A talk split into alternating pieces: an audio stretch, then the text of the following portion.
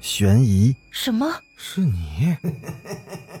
灵异，那个人他居然是飘过来的，他根本就没有腿。奇闻，三天后，警方找到了这辆三七五路公交车。惊悚，别过来！别过来！别过来！欢迎收听《九黎怪谈》。各位听友，晚上好，欢迎继续收听《九黎怪谈》。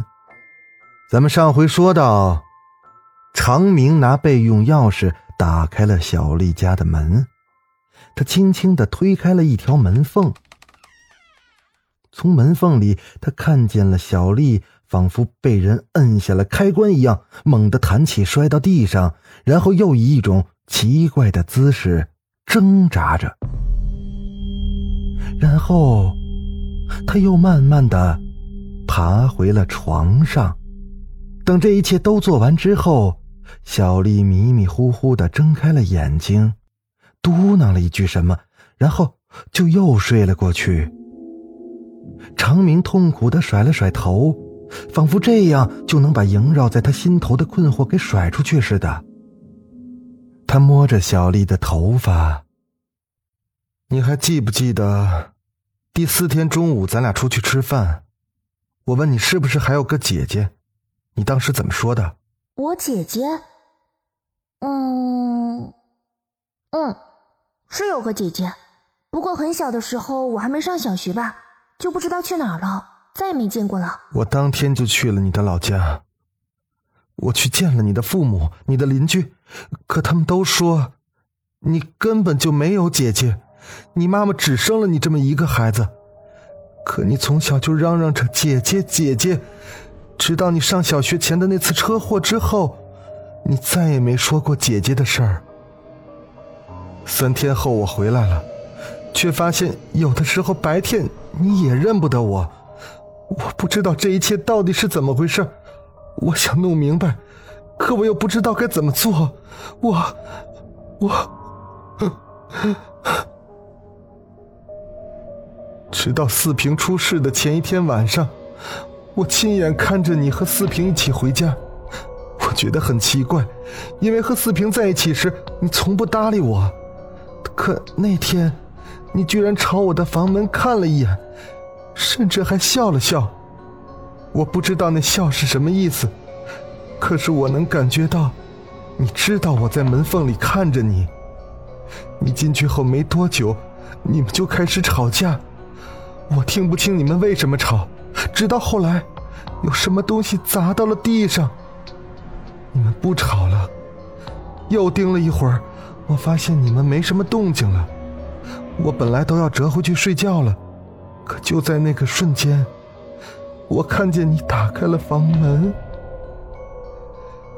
你知道我看见了什么吗？啊，我看见。你拎着四平的头，那么平静的走出了他的房间，然后，你回到了你自己的家里。过了一会儿，你拿着水桶和毛巾，一点一点的，把走廊里的所有痕迹全都擦干净。你擦得很慢，很仔细，就好像这一切都不是你干的，都与你无关。我，我。长明说到这儿，再也说不下去了。他猛然的站起来，夺门而出，又去走廊尽头抽了好几根烟，狠狠的灌下了一瓶矿泉水之后，这才重新的回到了病房。他就那么站在那里，盯着小丽的脸。我不知道我为什么要给你做伪证。我说过我保护你，可我不知道。我保护的到底是谁？小丽，你究竟是谁啊？或者，我该问你，现在躺在这里的，到底是哪个小丽？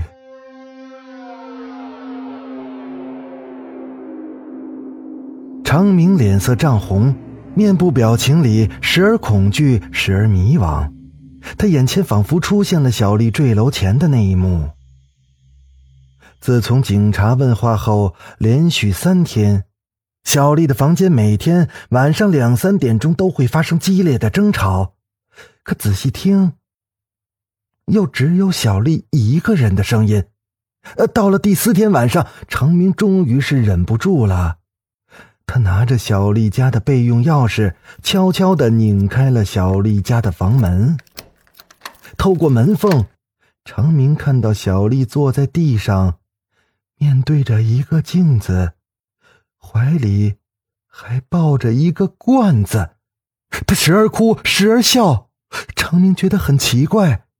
正在他考虑要不要推门进去时，只见小丽对着镜子里的自己，恶狠狠的开口了：“你以为小时候那次车祸，你那么狠的撞向那辆车，就能把我撞死了吗？小丽，我是你姐姐啊，你怎么能那么狠心想要撞死我？可是你看……”小丽说完，忽然妩媚的伸展了一下身子。又对着镜子说话了：“我没死，我还在你的身体里。”昌明被眼前的一幕惊呆了，他忍不住要冲进去一棒砸醒小丽。他觉得小丽是不是被什么脏东西附身了？姐姐，我从来就没有什么姐姐，妈妈只生了我一个女儿。小时候，你三番五次的折磨我。我洗头的时候，把我摁在盆里想淹死我；在奶奶家烤火的时候，你把我的头发塞进炉子里想烧死我。可是我命大，每次都不能如你所愿。那是你自找的。爸爸妈妈只生了一个孩子，为什么要有两个灵魂？一天二十四小时，我只有每天晚上那几个小时的时间能够出来。凭什么？都是爸爸妈妈的女儿。凭什么总是你在他们面前撒娇要这个要那个？所以你从小到大总是压迫着我，强制着要出来，大祸小祸的你惹祸不断，让爸爸妈妈一次一次的收拾我，就连四平不也是你杀的吗？就为了嫁祸给我吗？难道你把我弄死了，你就能活吗？你别忘了，光明正大活在这个世界上的人是我。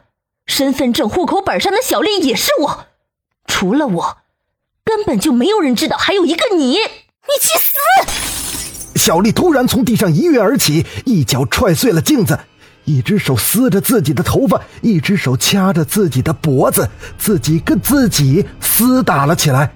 程明瞠目结舌的看着眼前的一切，吓得已经不知道自己该做什么了。就在程明发愣的那么一瞬间。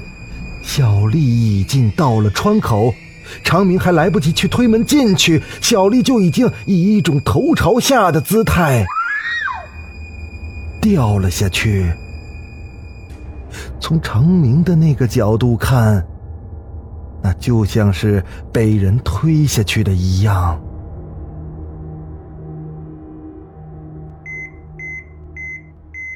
病房里输液管上的报警器的滴滴声。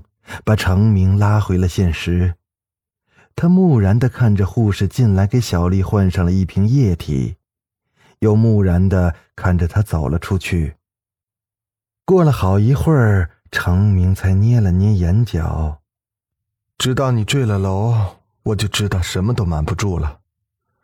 是我报的警，我也把我看到的所有的所有都告诉了警察，他们说。你这是精神分裂，说你有多重人格，但这一切都要等你醒了才能知道。可是小丽，我甚至都不知道现在躺在这里的到底是谁，是哪一个小丽？说完这句话，长明痛苦的把头埋进了双膝里。长明，你怎么了？长明惊喜的抬起头，他看着病床上小丽，正在微笑的看着他，他忍不住赶紧扑过去，紧紧的把小丽捞在了自己的怀里。小丽，小丽，你醒了，太好了！你还记得我？你知道我？你还是那个小丽？你还是那个小长丽。明激动的不能自已，但他却没发现，虚弱的趴在他肩头的小丽，眼中那一抹得逞的笑。